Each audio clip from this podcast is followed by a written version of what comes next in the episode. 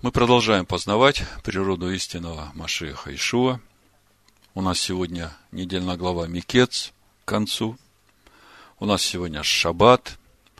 У нас сегодня заканчивается шестой день Хануки, и вот-вот начнется седьмой день Хануки, и вместе с ним Рошходыш десятого месяца. Благодарение Всевышнему за этот день. Итак, главный вопрос, чему хочет Всевышний нас научить? Через эту недельную главу Микец, почему эта недельная глава, как правило, всегда читается в дни Хануки, какая связь недельной главы Микец с праздниками обновления храма Всевышнего. В этот раз, когда я изучал нашу недельную главу, у меня постоянно в духе звучал один вопрос. А почему сам Иаков не сеял в земле ханаанской зерно? Если мы посмотрим, как поступал его отец Ицхак, в такой же ситуации, когда наступили дни голода, то мы видим, что он там сеял и получал очень большой урожай – Давайте прочитаем в 26 главе с первого стиха несколько важных моментов, которые связаны с этим сеянием Исхака в земле ханаанской. Это нам будет нужно на протяжении э, всей проповеди того, о чем мы будем говорить. Первый стих написано «Был голод в земле сверх прежнего голода, который был во дни Авраама. И пошел Ицхак к Авимелеху, царю филистимскому, в Герар. Адонай явился ему и сказал, не ходи в Египет, живи в земле, о которой я скажу тебе. Странствуй по сей земле, и я буду с тобою и благословлю тебя. Ибо тебе и потомству твоему дам все земли сии, и исполню клятву, которую я клялся Аврааму, отцу твоему. Умножу потомство твое, как звезды небесные, и дам потомству твоему все земли сии, благословятся в семени твоем все народы земные. И здесь семя в единственном числе, Зарыха. За то, что Авраам послушался голоса моего и соблюдал, что мною было заповедано соблюдать повеления мои, уставы мои и законы мои. Мы уже не первый год читаем Тору, и мы знаем, что Авраам исполнял все заповеди Всевышнего, которые Всевышний потом написал через Маше в Торе. И дальше с 12 стиха мы читаем, здесь же в 26 главе Барышит. «И сеял Исхак в земле той, и получил в тот год ячменя во сто крат. Так благословил его Адонай. И стал великим человек сей, и возвеличился больше и больше, до того, что стал весьма великим. И вот смотрите 14 стих, который говорит о духовном служении Ицхака. У него были стада мелкого и стада крупного скота, то есть он оставался пастухом, и множество пахотных полей. И филистимляне стали завидовать ему. И Авимелех сказал Ицхаку, удались от нас, ибо ты сделался гораздо сильнее нас. Ицхак удалился оттуда и расположился шатрами в долине Герарской, поселился там. И вот 18 стих. Смотрите, это все связано с сеянием. И вновь выкопал Ицхак колодези воды, которые выкопаны были в дни Авраама отца его, и которые завалили филистимляне по смерти Авраама. И назвал их теми же именами, которые назвал их отец его. Послушайте, Тора нам здесь говорит о очень важном моменте. В каждом поколении сыны Израилевы, потомки Авраама, должны сеять хлеб, быть пастухами и откапывать те колодцы, которые филистимляне будут постоянно закапывать. В каждом поколении. У филистимлян служение такое. Закапывать колодцы, которые откопал Авраам. И что мы смотрим в нашей недельной главе? Давайте конец 41 главы прочитаем, и потом 42, 43. В 56 стихе 41 главы написано, «И был голод по всей земле, и отворил Иосиф все житницы, и стал продавать хлеб египтянам. Голод же усиливался в земле египетской, и из всех стран приходили в Египет покупать хлеб у Иосифа, ибо голод усилился по всей земле». 42 глава, 1 стих. «И узнал Иаков, что в Египте есть хлеб. И сказал Яков сыновьям своим, что вы смотрите? И сказал, вот я слышал, что есть хлеб в Египте, пойдите туда и купите нам оттуда хлеба, чтобы нам жить и не умереть. Десять братьев Иосифовых пошли купить хлеба в Египте, а Вениамина, брата Иосифова, не послал Яков с братьями его, ибо сказал, не случилось бы с ним беды. И пришли сыны Израилевы покупать хлеб вместе с другими пришедшими, ибо в земле ханаанской был голод. Ну вот, в земле ханаанской голод, у Якова хлеба нет. Вопрос, почему Яков не поступил так же, как его отец? Почему он не сеял хлеб? Почему он только занимался своими овцами? Заметьте, он пас своих овец, которые его семье принадлежат. И сыновья его также пасли только овец, которые его семье принадлежат. 43 глава, 1 стих. Голод усилился на земле. И когда они сели хлеб, который привезли из Египта, тогда отец их сказал им, пойдите опять купите нам немного пищи. То есть вопрос остался. Почему Яков не сеет хлеб в ханаанской земле так же, как сеял его отец? В принципе, если посмотреть на историю существования Иакова в этом мире и на его взаимоотношения с народами, то можно увидеть, что сыновья Иакова, его потомки, вообще принципиально не занимались целенаправленно сеянием закона Всевышнего среди народов. Не было даже такого понятия, как послать проповедников. И только с первым приходом Машеха Иешуа, Машех Иешуа, заметьте, еврей, посылает своих учеников, хочу подчеркнуть, сыновей Иакова.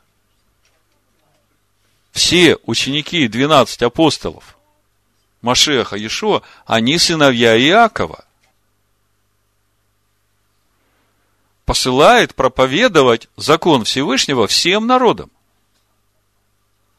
Вопрос. Почему же до первого прихода Машеха Иешуа Яков не сеял свой хлеб среди народов. И что по этому поводу думает сам Всевышний? Мы пока только ставим вопросы. Второй момент, на который мы обратили с братом Наумом внимание, когда в этот раз изучали Тору, в общем-то, мы и раньше на это обращали внимание, наша недельная глава называется Микец. Обычно недельную главу называют по первому слову, ну, ключевому слову, с которого начинается наша недельная глава. Так вот, если посмотреть, как начинается наша глава, она начинается не с, со слова «мекец». Она начинается со слова «ваеи». А вы знаете, когда стоит слово «ваеги», то есть мы его переводим как «и было», «и стало», то это слово говорит о явном присутствии Всевышнего вот во всей этой ситуации. То есть о явном управлении Всевышним всей этой ситуации. И вот если мы посмотрим чуть-чуть назад всю историю Иосифа, вот все, что с ним происходит, я сейчас зачитаю эти места, мы увидим, что во всех вот этих, можно сказать, поворотных ситуациях в жизни Иосифа, везде начинается с «ваеи». Вот смотрите, 37 глава, 23 стих, в синодальном переводе написано, когда Иосиф пришел к братьям своим, они сняли с Иосифа одежду его, одежду разноцветную, которая была на нем. Критическая ситуация в жизни Иосифа, правда? И мы, когда читаем, у нас первая реакция душевного человека, так как они могли? Так вот, э, в Торе написано никогда Иосиф, а написано Ваеги Иосиф.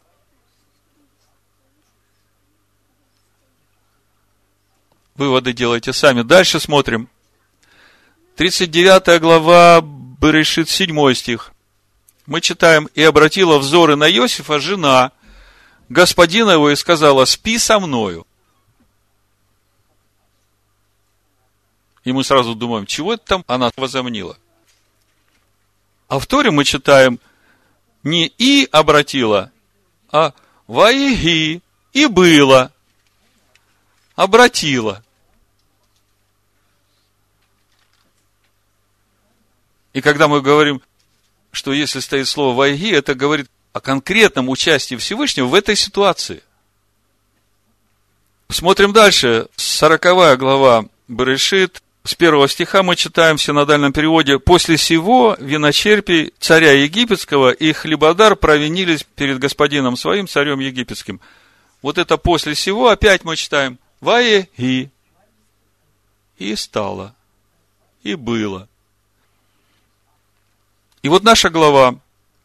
По прошествии двух лет фараону снилось, вот он стоит у реки. Мы читаем по прошествии, а в Торе это написано «Вае и Микец. И было. И мы уже начинаем понимать, оказывается, и это тоже. Ну, конечно, мы знаем, что Всевышний един, что ничего без его воли не происходит, но когда вот так начинаешь смотреть Писание и начинаешь видеть, насколько конкретно, вот даже в таких, казалось бы, для нас бытовых ситуациях, а в итоге мы смотрим, что во всем этом присутствует Всевышний и движет свой замысел. Вопрос. Что Всевышний делает? Что у него в замысле? Ну, в общем, с одной стороны, мы видим, что все под контролем Всевышнего, и он конкретно. Не там он где-то далеко, а здесь он очень конкретно реализует свой замысел. А с другой стороны, мы задаемся вопросом, а почему же Яков не сеял хлеб, если отец его сеял, и у него достойный пример. И при этом всем у нас главный вопрос. Какая связь нашей недельной главы Микец с праздником Ханука? С праздником обновления храма Всевышнего. Самое время сказать название проповеди. Давайте откроем Ефесянам третью главу и я прочитаю с первого стиха. Для сего-то я, Павел, сделался узником Ишуа Машеха за вас, язычников. Как вы слышали о домостроительстве благодати Всевышнего, данной мне для вас. Потому что мне, через откровение, подчеркните, возвещена тайна, о чем я и выше писал кратко, то вы, читая, можете усмотреть мое разумение тайны Машех. Проповедь я так и назвал. Мое разумение тайны Машех, которая не была возвещена прежним поколением сынов человеческих. Заметьте, апостол Павел говорит, что это не было возвещено как ныне открыто святым апостолам его и пророкам Духом Святым. Суть этой тайны, чтобы и язычникам быть сонаследниками, составляющими одно тело, то есть одна община, и сопричастниками обетования его в Машеях Иешуа, каким образом? Посредством благовествования. Помните, у нас вопрос, он висит. Почему Яков не благовествовал? которого служителем сделался я по дару благодати Всевышнего, данное мне действием силы его. Мне, наименьшему из всех святых, дана благодать сия, благовествовать язычникам. Смотрите, что Павел благовествует язычникам. Неисследимое богатство Машиаха. О чем это? Иисус Христос умер за твои грехи, поверь, ты спасен. Что благовествует Павел язычникам, говоря о неисследимом богатстве Машех? Амен. Павел раскрывает духовную глубину Торы Моисея через учение Иешуа и апостолов неисследимое богатство тайны Машеха. Вот мы главу Микец уже который год изучаем, столько проповедей на нее. И каждый год Всевышний открывает нам все новое и новое и новое. Неисследимое богатство Машеха. Это все в тех же самых текстах. Тексты-то не поменялись. Вот что проповедует апостол Павел. Кому? Язычникам. То есть, вот это последнее, самое продвинутое учение мессианских евреев, которые сейчас проповедуют прямо из Иерусалима, которое говорит, вам, язычникам Тора, не надо, это нам, евреям, дали. А вам вот достаточно того, что вы верите, что Иисус Христос умер за вас. Слушайте, не такую проповедь апостол Павел проповедовал язычникам и открыть всем, в чем состоит домостроительство тайны, скрывавшейся от вечности, во Всевышнем, создавшем все Ишуа Машехом. В чем суть тайны домостроительства? В чем суть строительства того дома, который строит Всевышний в Машехе Ишуа? Машех Ишуа – это Слово Всевышнего. И когда мы познаем Слово Всевышнего – мы устрояемся в этот дом. Мы становимся частичкой тела Машеха, Иешуа. И через это становимся обителю Всевышнего. Через это мы становимся причастниками вот этому обществу израильскому, который есть Машех. Дабы ныне соделалось известное через общину Машеха, начальством и властям на небесах многоразличная премудрость Всевышнего. По предвечному определению, которое он исполнил Машех Ишуа, господине нашем. Слушайте, это было предвечным определением. То есть Всевышний это определил еще до того, как этот мир начался.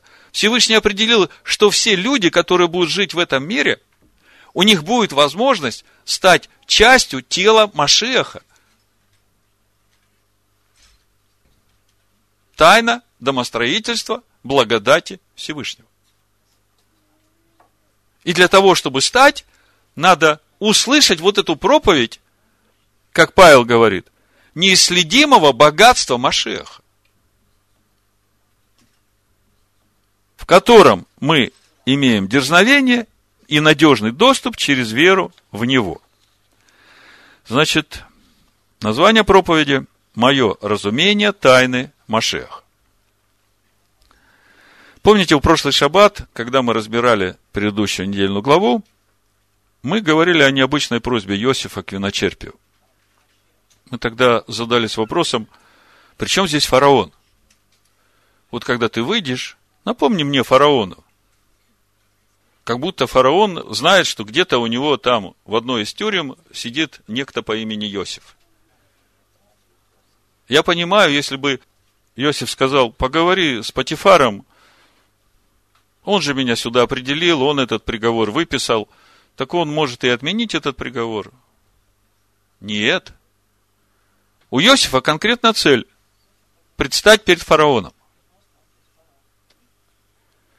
И когда мы говорили, мы пришли к выводу, что Иосиф что-то знал о своем будущем и о своем призвании из того, что не знал ни Яков, ни его братья. Помните, мы обратили внимание на первый сон Иосифа, что он был, в общем-то, необычный для семьи Якова. Необычный именно тем, что там речь идет о хлебных снопах, которые собирали братья вместе с Иосифом. И необычность была именно в том, что братья Иосифа никогда сеянием и жатвой хлеба не занимались, они были пастухи. И также мы в 125-м псалме увидели, пятый стих, мы уже говорили, сеявший со слезами будет пожинать с радостью, с плачем несущий семена возвратится с радостью, неся снопы свои. То есть, мы видим, что Яков и его сыновья сеянием не занимаются, а во сне Иосифа братья собирают эти снопы. Вопрос, кто же эти, сеявшие со слезами? И вы знаете, что еще обращает на себя внимание? Новый Завет, Евангелие от Иоанна, 4 глава, 38 стих. Иешуа говорит своим ученикам, «Я послал вас жать то, над чем вы не трудились». Очень интересно. Я послал вас жать то, над чем вы не трудились. Другие трудились, а вы вошли в труд их. Опять вопрос. А кто трудился? Когда трудился? Иакова не сеял. Апостолы еще не пошли проповедовать. Что-то тут очень большое. И, в общем-то, пока еще непонятно. Кто же трудился? Исайя 43 глава, с 19 стиха. Вот я делаю новое. Всевышний говорит. Ныне же оно явится. Неужели вы этого не хотите знать? Я проложу дорогу в степи, реки в пустыне, полевые звери прославят меня, шакалы и страусы, потому что я в пустынях дам воду. Реки в сухой степи, чтобы поить избранный народ мой.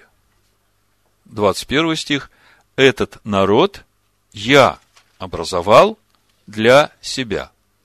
Он будет возвещать славу мою, а ты, Яков, не взывал ко мне, и ты, Израиль, не трудился для меня. Очень интересно. Всевышний говорит, я сам создаю народ – Каким же образом это все происходит, если Яков хлеб не сеет? У Иосифа сны о хлебе, и Иосиф очень хочет получить аудиенцию у фараона. Потому что он что-то знает о своем призвании, чего никто другой из сыновей Якова, и сам Яков не знает, потому что их реакция на его сны была такая – от негативного до сдержанного. Всевышний делает новое. Это очень важно понимать. Помните, когда Яков бежал от Исава, он там видел сон об этой лестнице. И там прозвучало благословение Всевышнего для Якова. Вот давайте прочитаем. 28 глава, Баришит с 13 стиха. И вот Адонай стоит над ней, то есть авторы синодального текста думают, что Адонай стоит э, над лестницей, а на самом деле над ним. То есть Яков в это время спит, видит сон, и в этом сне ангелы поднимаются и спускаются. И это суть служебные духи, которые посланы для служения тем, которые должны наследовать спасение. И в это время Всевышний стоит над Иаковом и говорит ему, кому-нибудь из вас во сне Всевышний говорил? Мне один раз говорил. Я уже рассказывал. Я когда проснулся, у меня все волосы, которые на мне, они как будто под э, электромагнитным полем большим, все стояли. Их даже приложить нельзя было, они вот наэлектризованные были. Так вот, Всевышний говорит, я Адонай, всесильный Авраам, отца твоего, всесильный Ицхака. Землю, на которой ты лежишь, я дам тебе и потомству твоему, и будет потомство твое, как песок земной. И распространишься к морю, и к востоку, и к северу, и к полудню. И вот, что очень важно, благословятся в тебе, отметьте себе, благословятся в тебе, Яков, и в семени твоем. А здесь опять, в единственном числе Зареха, все племена земные. Но то, что значит в семени твоем, где-то как-то мы это уже можем понять, послание Галатам нам это расшифровывает. Семя в единственном числе это Машех, и каждый, в котором Машех возродится, суть благословения. Но Всевышний говорит, в тебе, Яков, и в семени твоем. А чтобы народы благословились в Иакове, то Яков должен был что-то делать. Как минимум сеять это семя, чтобы исполнилось это благословение. А Всевышний говорит, 15 стих, вот я с тобою, сохраню тебя везде, куда ты не пойдешь, и возвращу тебя в сию землю, ибо я не оставлю тебя, доколе не исполню того, что я сказал тебе. Смотрите, мы только что читали, что Всевышний будет делать новое, а ты, Яков, не трудился для меня – а здесь уже в благословении мы видим, что Всевышний говорит, я тебя не оставлю, пока я все не сделаю. То есть, с одной стороны, мы видим, что, ну, как минимум, Яков должен благовествовать. А скажите, что должен был Яков благовествовать? Вот те законы, повеления, уставы, по которым жил Авраам, через которые Ицхак, отец его, получил благословение. Иаков должен был раскапывать те же самые колодцы, которые опять филистимляне завалили, которые Ицхак раскапывал, и давал им те же самые имена, которые отец Авраам давал. Понимаете, колодцы – это же источники живой воды, это же откровения, которые текут из Торы. Это и есть неисследимое богатство Машеха, которое мы должны проповедовать в каждом поколении вновь приходящим в этот мир людям –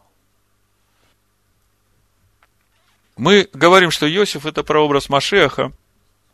И когда мы смотрим на начало служения Машеха, Иешуа, то мы видим, что он только выходит на служение 30 лет ему.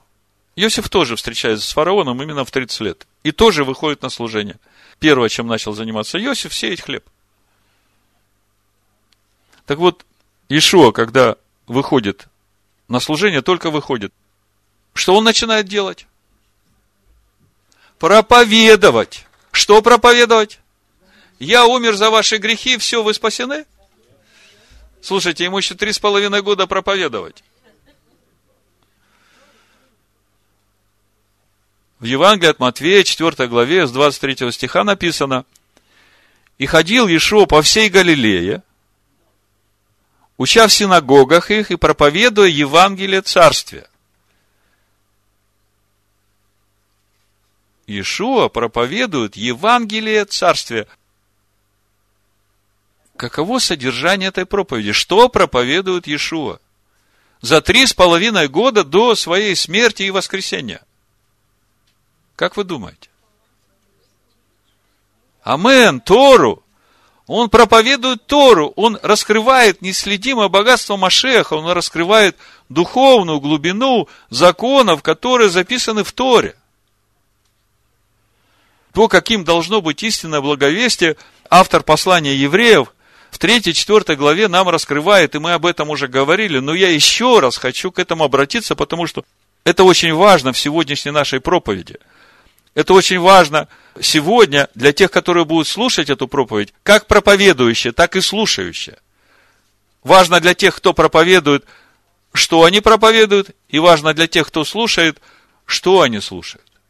Смотрите, Послание евреям, 3 глава, с 14 стиха буду читать. Ибо мы сделались причастниками Машеху, если только начатую жизнь твердо сохраним до конца. Доколе говорится, ныне, когда услышите голос его, не ожесточите сердец ваших, как во время ропота.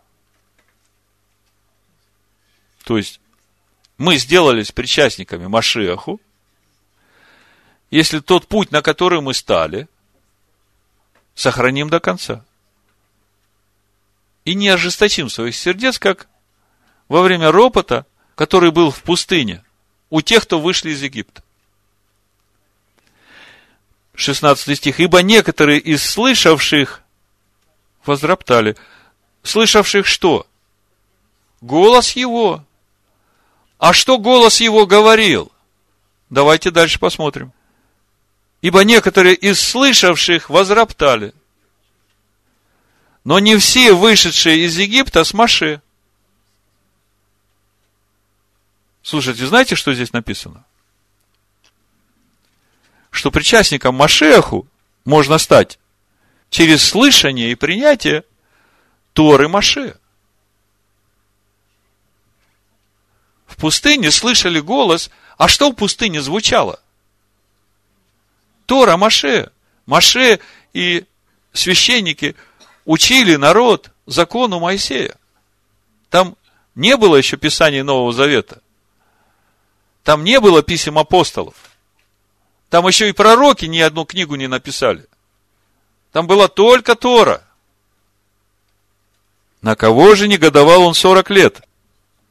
Не на согрешивших ли, которых кости пали в пустыне? Скажите, согрешили против чего? Против закона Маше. Против кого же клялся, что не войдут в покой его, как не против непокорных? Непокорных чему?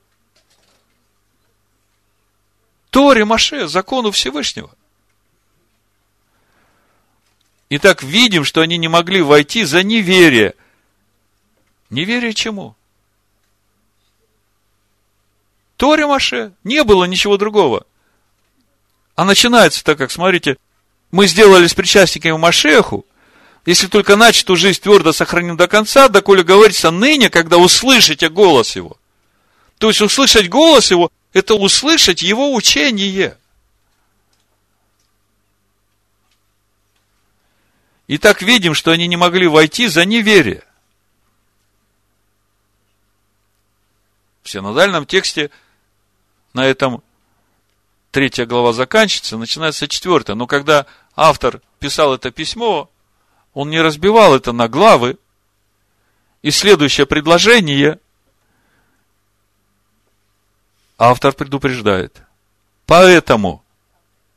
То есть те не вошли за неверие, потому что они были непокорны Торе, потому что они противились Торе, потому что они грешили против Торы. Поэтому будем опасаться. То есть, если вы сделались причастниками Машеху, то вам нужно опасаться, чтобы когда еще остается обетование войти в покой его, не оказался кто из вас опоздавшим. Опасаться чего? Опасаться поступать так, как поступали те, которые грешили против Торы Маше, которые не покорялись закону Маше. Ибо и нам оно возвещено. Это синодальный перевод. В греческом тексте здесь стоит слово евангелизм эной. По стронгу 2097. Приносить хорошую весть, возвещать добрую весть, благовествовать в восточном смысловом переводе написано, ведь и нам, так же, как и этим восставшим, была возвещена радостная весть о покое. Слушайте, Тора Моисея, закон Всевышнего, это и есть радостная весть о покое. О покое для кого? Для нашей человеческой души. Ишуа говорит, придите ко мне, научитесь от меня, ибо я кроток и смирен, и найдете покой душам вашим. Закон Всевышнего – это радостная весть о покое.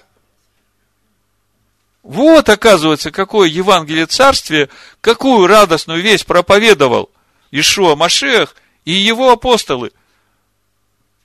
Апостол Павел открытым текстом говорит, благовествовал неисследимое богатство Машеха. Ибо и нам оно возвещено, как и тем, Тем это кому? Тем, которые в пустыне погибли. Которые роптали против закона, которые не покорялись закону, которые грешили против закона. Закона, который дал Всевышний через Маше для научения своего народа.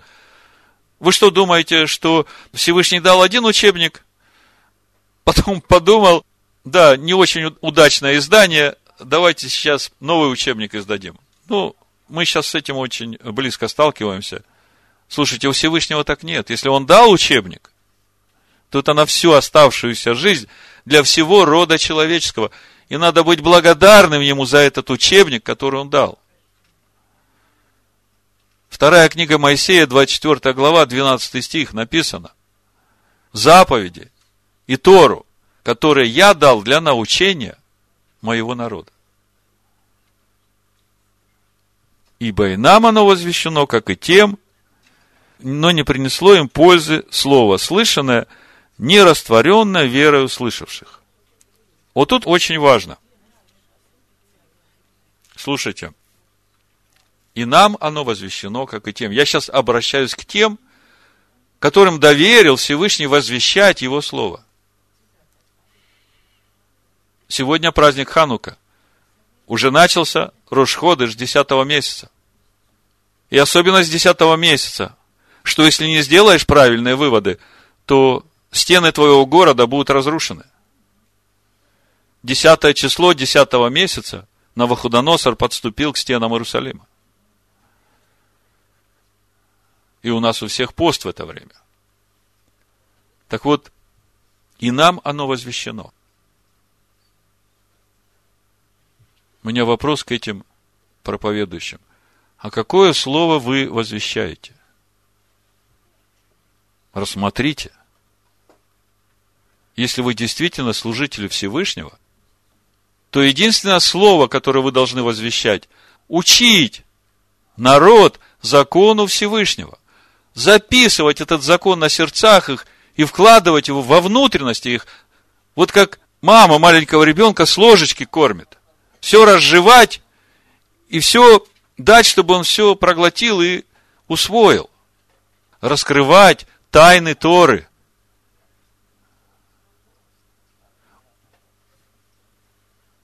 И также вопрос к тем, которые едят. Слава Богу, мы не маленькие дети. И Всевышний дал каждому разум, чтобы все исследовать и хорошего держаться. Это все нужно растворить своей верой.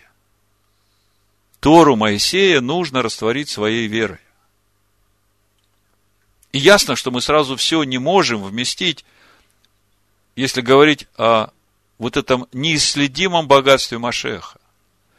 Но из года в год, когда мы познаем одни и те же тексты, они все больше и больше раскрываются для нас, и наше сердце расширяется через обрезание нашего сердца.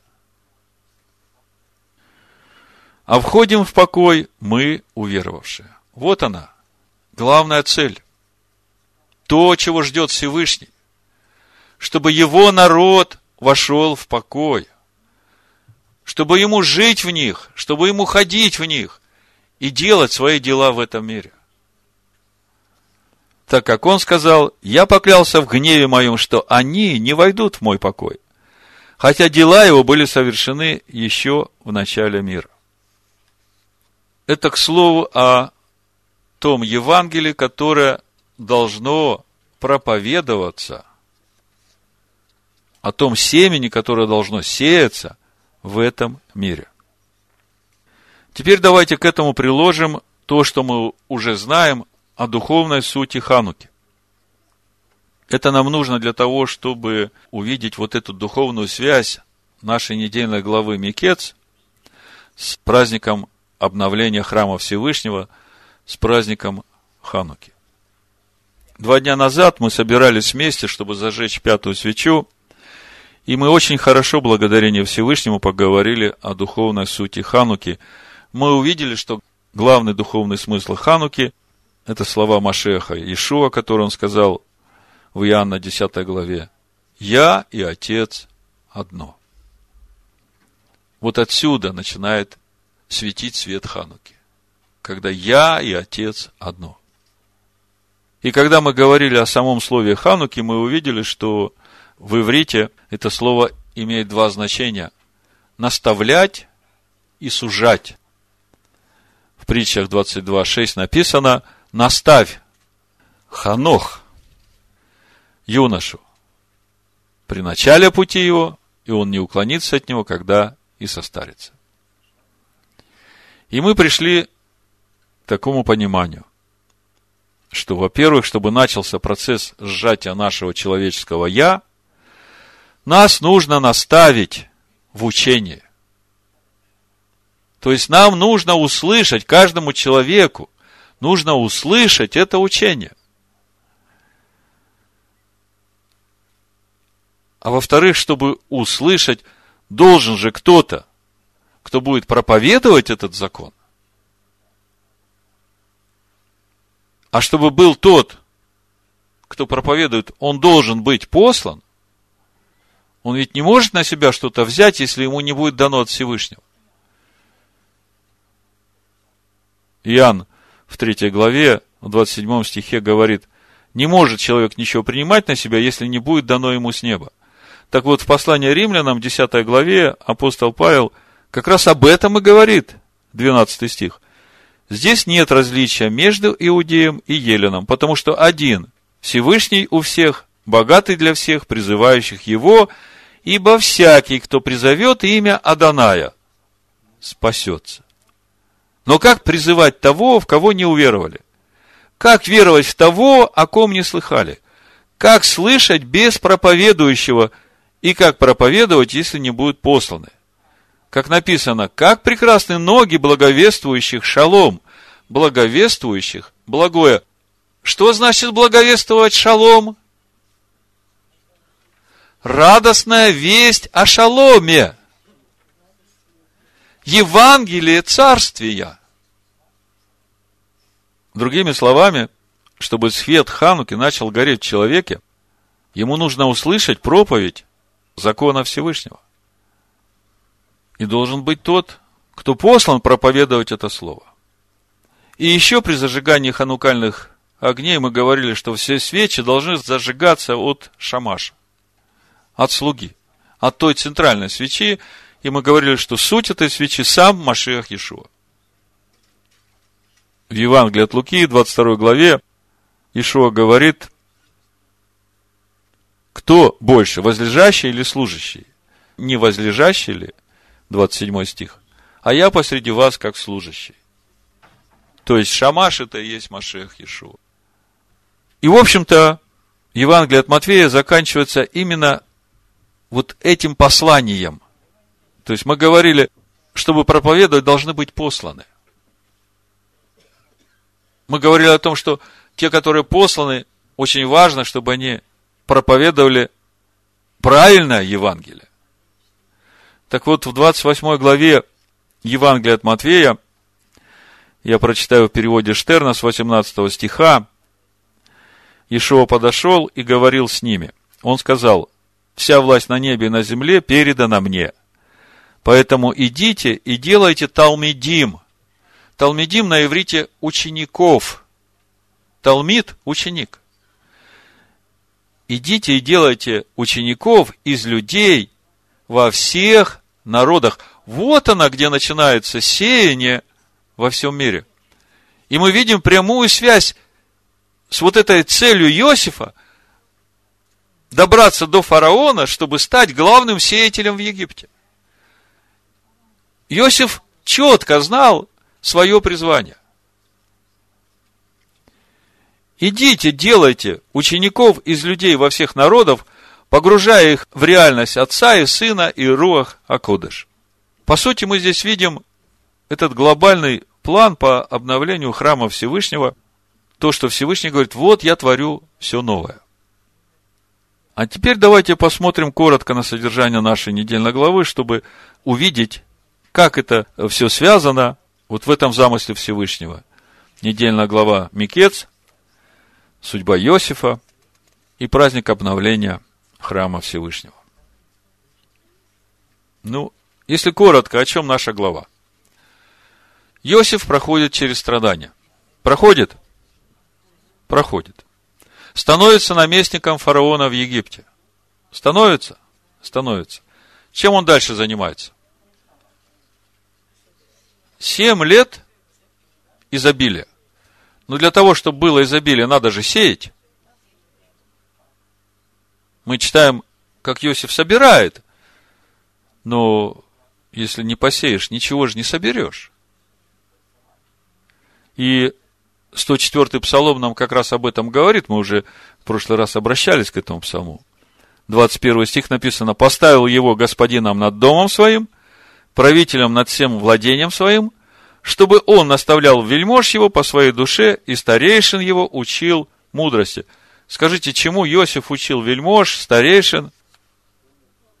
По своей душе. А кто у него в душе живет? Машиах. И еще мы видим, что во время семи этих сытых годов у Иосифа рождаются два сына, Минаше и Ефраим.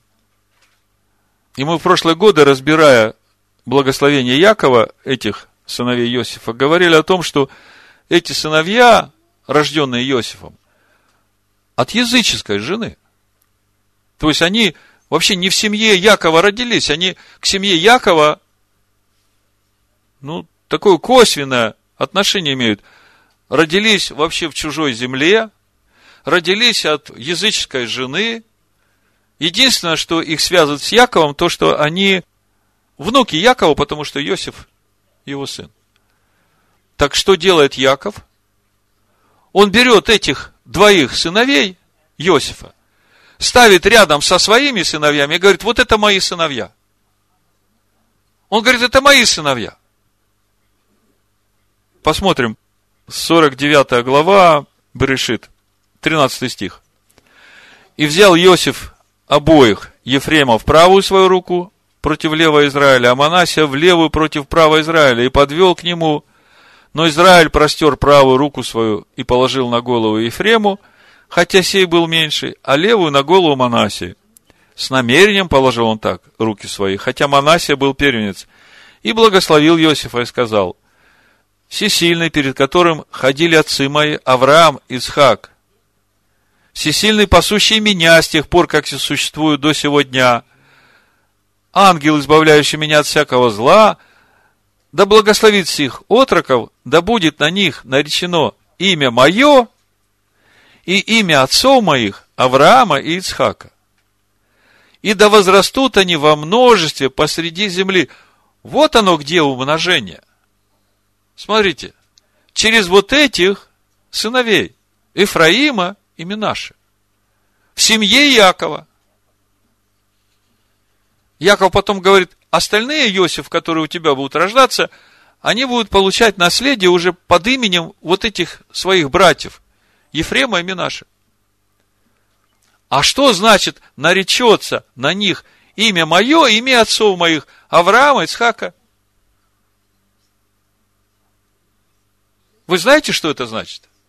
Всевышний говорит, я всесильный Авраама, Ицхака и Якова. Ешо говорит, если Всевышний так сказал, то он всесильный живых, а не мертвых. Всесильный, который вечный, который без начала и конца связал свою сущность с этими тремя праотцами, а Яков говорит, вот на них такое же имя наречется. По сути, речь идет о строительстве храма Всевышнего. Об вот этом теле Машеха. Потому что если Машех живет в Аврааме, если Машех живет в Ицхаке, если Машех живет в Иакове, то через это благословение Машех будет жить и в Минаше, и в Ифраиме.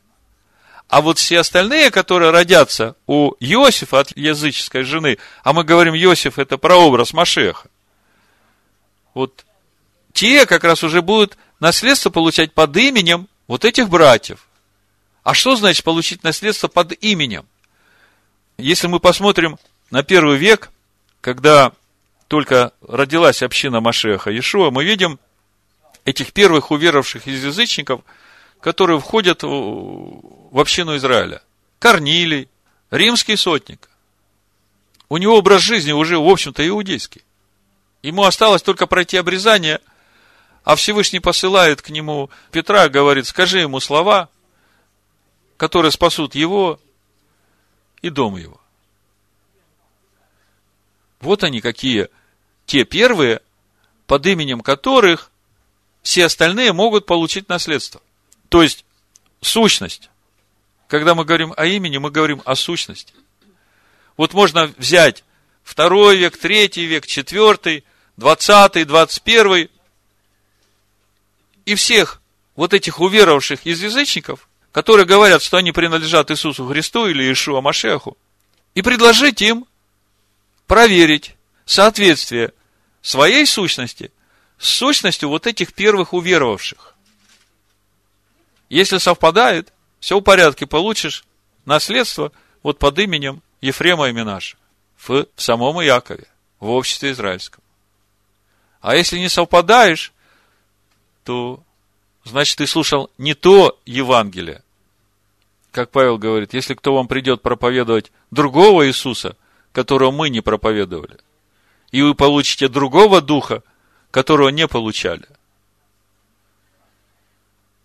То есть очень важно здесь иметь развлечение, какого Иисуса проповедь вы слушаете, и какого духа вы через эту проповедь принимаете. А то, что по замыслу Всевышнего умножение его народа придет через закон Всевышнего, через растворение его верой, об этом мы читаем у Исаию 56 главе, 6 стиха. Написано, «И сыновей иноплеменников, присоединившихся к Адонаю, чтобы служить ему и любить имя Адоная, быть рабами его, всех хранящих субботу от осквернения ее». Слышите? Хранящих субботу. И твердо держащихся завета моего. А что значит твердо держаться его завета? Кто-то скажет, ну, исполни 10 заповедей. Но для того, чтобы исполнить 10 заповедей, надо исполнить все малейшие заповеди. Мы вот два дня назад читали, как Илиазар, как сыновья Ханы отдавали жизнь свою, только чтобы не осквернить себя чем-то нечистым из этой еды. Кто-то может сказать, пища не приближает к Богу. Ну, подумаешь, съел – оказывается, еще как приближает. Вот те семь сыновей, и старец, мудрец, книжник или Азар, они все пошли ко Всевышнему. Сразу. А тех, которые едят свинину и всякую мерзость, Исайя 66 глава мы тоже читали. Что с ними будет, там написано. Вот что значит хранящих завета. Я приведу на святую гору мою и обрадую их в моем доме молитвы. Всесожжения их и жертвы их будут благоприятны на жертвеннике моем. Ибо дом мой назовется домом молитвы для всех народов. Вот он какой замысел у Всевышнего. Адонай Элогим, собирающий рассеянных израильтян, говорит, к собранным у него я буду еще собирать других. И мы как бы с самого начала задались вопросом, а почему же, если у Всевышнего замысел, что его дом будет состоять не только из сыновей Якова, но и из всех народов, почему же Яков не сеет? Почему нужно было ждать до прихода Машеха? А мы видим, что Иосиф точно знает, чем ему надо будет заниматься в Египте? И мы говорим, что Иосиф прообраз Машеха, и вместе с тем мы говорим, что у Всевышнего все под контролем. Кто же эти сеющие со слезами? И вот при всем при этом Иосиф сеет хлеб в Египте, собирает, учит, и параллельно с этим он начинает заниматься своими братьями. Начинаются года голода, и он начинает заниматься своими братьями, чтобы вывести их на этот духовный уровень Израиля, как мы говорили в прошлый шаббат, чтобы они тоже начали сеять и собирать. Если перевести это на Новый Завет, мы видим, Ишуа посылает своих учеников сыновей Якова сеять. Учить закону Всевышнего все народы, делать учеников из всех народов. И параллельно с этим, когда начинается голод во всем мире, Иешуа начинает заниматься своими братьями, чтобы их тоже привести к покаянию, вывести на этот уровень. Идет работа с рассеянным Израилем. Ягуда последний воскликнет, как мы читаем у Захария. Но процесс собирания рассеянного Израиля идет параллельно с вот этим благовествованием закона Всевышнего всем народам. 104-й псалом, мы так и читаем. Тогда пришел Израиль в Египет, переселился Иаков в землю Хамову, и весьма размножил Всевышний народ свой, и сделал его сильнее его врагов. То есть мы видим, что вот само умножение народа Всевышнего, оно будет происходить в Египте. Причем, э, как мы знаем, это умножение будет происходить до тех пор, пока Яков будет править Египтом. Потом придет другой фараон, который, как написано, не знал Иосифа. И тогда начнется очень скорбное время для всего вот этого умножившегося народа Всевышнего. Мы говорим, что у Всевышнего все под контролем, и у меня вопрос, а зачем? Зачем тогда вот этот другой фараон пришел, который не знает Иосифа? Зачем вот эти скорби и страдания? Потому что приближается время выхода, а Всевышнему нужны верные сердца, которые устоят именно пройдя через все эти искушения. И то же самое мы видим в плаче Иеремии. А это уже как раз вот та ситуация, которая у нас в истории последних двух тысяч лет. Мы говорили про Корнилия и Ефрема и Минаша, этих первых. А дальше начинается умножение его народа в Египте, дальше начинается распространяться Евангелие, как видим в книге Деяний, до края земли. И много уверовавших из язычников приходит к этой вере. И вдруг приходит такой момент, когда истинного Машеха Иешуа ловят ямы. Ловят в ямы. Так написано в плаче Иеремии в 4 главе, мы сейчас прочитаем. 325 год. Никейский собор. Собрались для того, чтобы положить основу веры для верующих в Иисуса Христа. У всех верующих недоумение, о каких основах веры может идти речь, если Машех Иешуа сам положил это основание веры. Ну, все, у кого был такой вопрос, их по тайному сговору умертвили. И вот собрались в 325 году те, которые положили то основание в церковь, которое по сей день, в котором нет Торы Моисея. Вы все это знаете, просто вот эту картину хочу. Плач Еремея, 4 глава. Все по Писаниям. Преследовавшие нас, 19 стих, были быстрее орлов небесных, гонялись за нами по горам, ставили засаду для нас в пустыне. Дыхание жизни нашей, помазанник Аданая, Машиах Аданая, пойман в ямы их. Другой Иисус появился. Тора Моисея нам не нужна, нам не нужен тот Машех, краеугольный камень в истинном храме Дома Всевышнего, из которого течет, как последующего духовного камня, это живая вода Тора Моисея. У нас другой Иисус. У нас другое основание, пойман в яму их. Тот, о котором мы говорили, под тенью его будем жить среди народов.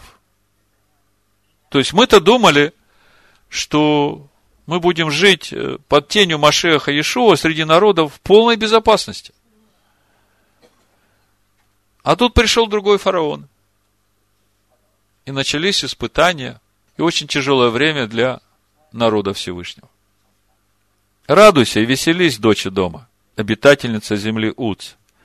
И до тебя дойдет чаша, напьешься до пьяна и обнажишься. То есть это Всевышний обещает вот этой дочери дома, по сути, Вавилону, о котором мы читаем в книге Откровения 17-18 главе.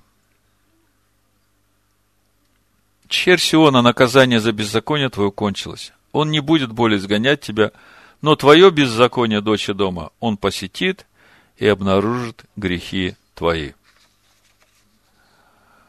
Так чему же учит нас недельная глава? Какая связь главы Микец с праздником обновления храма? Апостол Павел говорит, мне через откровение возвещена тайна, и вы, читая, можете уразуметь мое разумение тайны Машеха, которая не была возвещена прежним поколением сынов человеческих, как ныне, открыта святым апостолом его и пророком Духом Святым, чтобы и язычникам быть сонаследниками, составляющими одно тело, и сопричастниками обетования его в Машеихе Иешуа посредством благовествования. И действительно, мы видим, как на Иерусалимском соборе решается этот вопрос. Это в книге Деяний, 15 главе мы читаем. Мы уже много раз разбирали это место. Иаков говорит в 19 стихе 15 глава, «Посему я полагаю не затруднять обращающихся к Богу из язычников, а написать им, чтобы они воздерживались от оскверненного идолами, от блуда, удавленины, крови и чтобы не делали другим того, чего не хотят себе. То есть это изначальные требования. Это стартовая площадка, с которой можно войти в общество израильское. Ничего идольского, никакого блуда, никакой удавленины и крови. И чтобы не делали другим того, чего не хотят себе. Ибо закон Маше от древних родов по всем городам имеет проповедующих его. И читается в синагогах каждую субботу. А дальше слушайте проповедующих закон Моисеев. И Всевышний Духом Своим будет вас учить и вкладывать этот закон в ваши сердца. Так что Всевышний хочет нам сказать через нашу недельную главу? Какая связь праздника Ханука времени обновления его храма с нашей главой. Почему Яков не сеял хлеб, а Иосиф сеял очень много хлеба? Мы видим здесь замысел Всевышнего. Но когда я думаю об этих плачущих, которые сеяли со слезами, то я понимаю, что речь идет о том, что написано пятой книге Моисея, в четвертой главе. Книга Дворим. Буду читать с пятого стиха. Маша говорит. Вот я научил вас постановлениям и законам, как повелел мне Адонай Всесильный мой, дабы вы так поступали в той земле, в которую вы вступаете, чтобы овладеть ею. И так храните и исполняйте их ибо в этом мудрость ваша и разум ваш пред глазами народов, которые, услышав о всех сих постановлениях, скажут, только этот великий народ есть народ мудрый и разумный. Вы здесь видите евангелизацию? Но она особенная она не такая, которую мы привыкли называть евангелизацией, чтобы идти и рассказывать всем о законе Всевышнего. Это начал делать Машех Иешуа через своих учеников, а до этого Иаков, живя в законе, являл всем народам величие своего Бога и преимущество тех законов, которые Всевышний дал им. И когда народы смотрели на славу Израиля, они говорили – Действительно, этот народ самый мудрый, и их законы самые правильные. И не случайно к царю Соломону приезжали все цари со всего мира учиться у него мудрости. Сеяли со слезами. Как бы с этим мы разобрались. И связь праздника Ханука с главой Микец мы тоже начинаем видеть. Машех Иешуа – это тот светильник в этом мире, который зажигает сердца человеков и по сей день через своих учеников. И задача его учеников – нести этот свет и зажигать этот свет в сердцах людей. И мы совсем недавно узнали, что это, оказывается, наша пища, о которой мы до этого не знали. Но вывод из всего, о чем мы сегодня говорили, который вытекает из нашей недельной главы и самого праздника Ханука, это обращение к проповедующим Евангелия Царствия, и это обращение к слушающим эту проповедь. Обращение к проповедующим.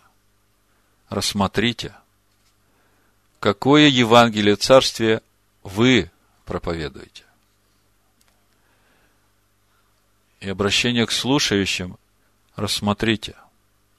Ибо вы избираете себе учителей, кого слушать. Вам дана свобода выбора. Каких учителей вы выбираете себе? Тех, которые проповедуют вам неисследимые тайны Машеха, или тем, которые проповедуют вам другого Иисуса? Все будут отвечать, каждый лично перед Всевышним, за свой выбор – за то, что они делают. Поэтому идите и делайте учеников из всех людей во всех народах, уча их делать и соблюдать все, чему я научил вас, говорит Машех Яшуа. Да будет так. Амин. Амин. Амин. Амин. Амин. Амин. Амин. Амин.